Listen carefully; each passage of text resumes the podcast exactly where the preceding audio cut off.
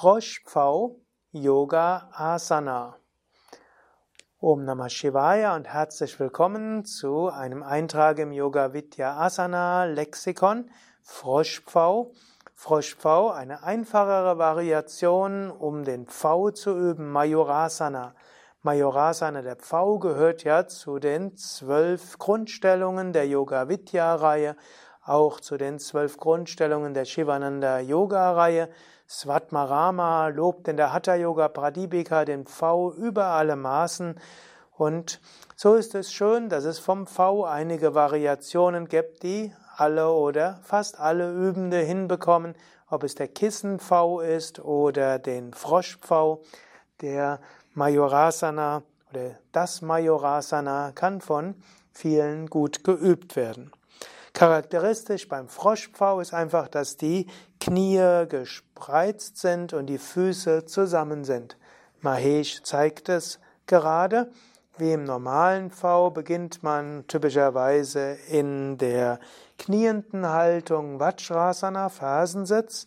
Dann gibt man die Knie etwas auseinander, gibt die Hände auf den Boden, lässt da der Froschpfau eher für Menschen ist, die den normalen V nicht können, auch viele Fra Frauen, die den Majorasana Grundstellung nicht können, können den Froschpfau machen. Man lässt also die Hände etwas auseinander, lässt auch die Ellbogen etwas auseinander, gibt dann den Kopf nach vorne, aber anders als im Grundpfau gibt man nicht den Kopf auf den Boden, sondern hält den Kopf von Anfang an etwas oben und gibt dann langsam die Knie etwas nach hinten und die Füße zusammen und schon ist man im Frosch V.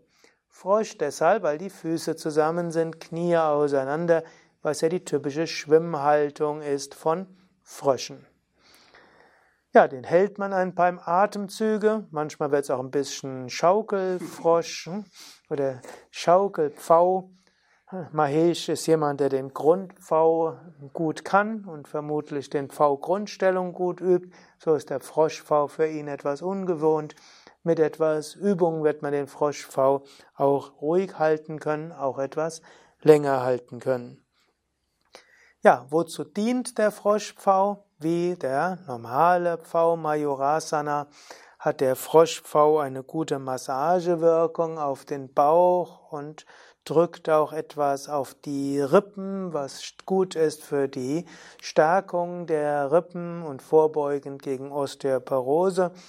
Der Froschpfau ist gut für Agni, Erhöhung des Feuers im Bauch, Verbrennen von Amas, von Unreinheiten im Bauch. Jeder Pfau hilft, die Vata, Pitta und Kapha Doshas in ihr natürliches Gleichgewicht Prakriti zu bringen. V aktiviert. V hilft, dass der Kreislauf in Gang kommt. Wir üben ja gerne den V zum Ende der Asanas. Wer den V zum Beispiel übt, vor der tiefen Entspannung wird in der tiefen Entspannung wacher bleiben und nicht so schnell in ein Nickerchen versinken, was die tiefen Entspannung ja noch etwas schöner macht. Ja, es gäbe noch viel zu sagen über die Wirkung des Pfaus, aber hier geht es ja hauptsächlich um den Frosch, V.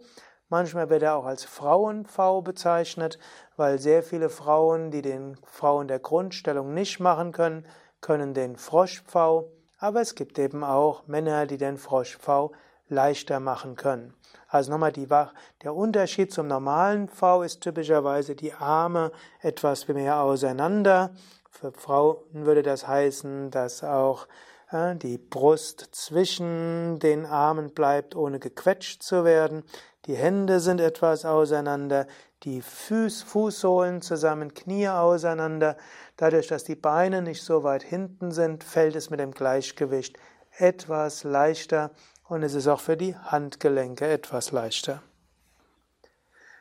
Ja, alle Informationen über den vollen V auf unseren Internetseiten oder auch in der Yoga Vidya App erhältlich im Apple Store oder Google Android Store oder auch auf dem Yoga Vidya Asana Buch oder auf anderen Videos. Und natürlich auch auf wiki.yoga-vidya.de. Mahesh Durgadas und Sukadev danken dir fürs Mitmachen Und wenn du immer noch da bist, dann klicke doch jetzt auf Daumen hoch oder gefällt mir. Dankeschön.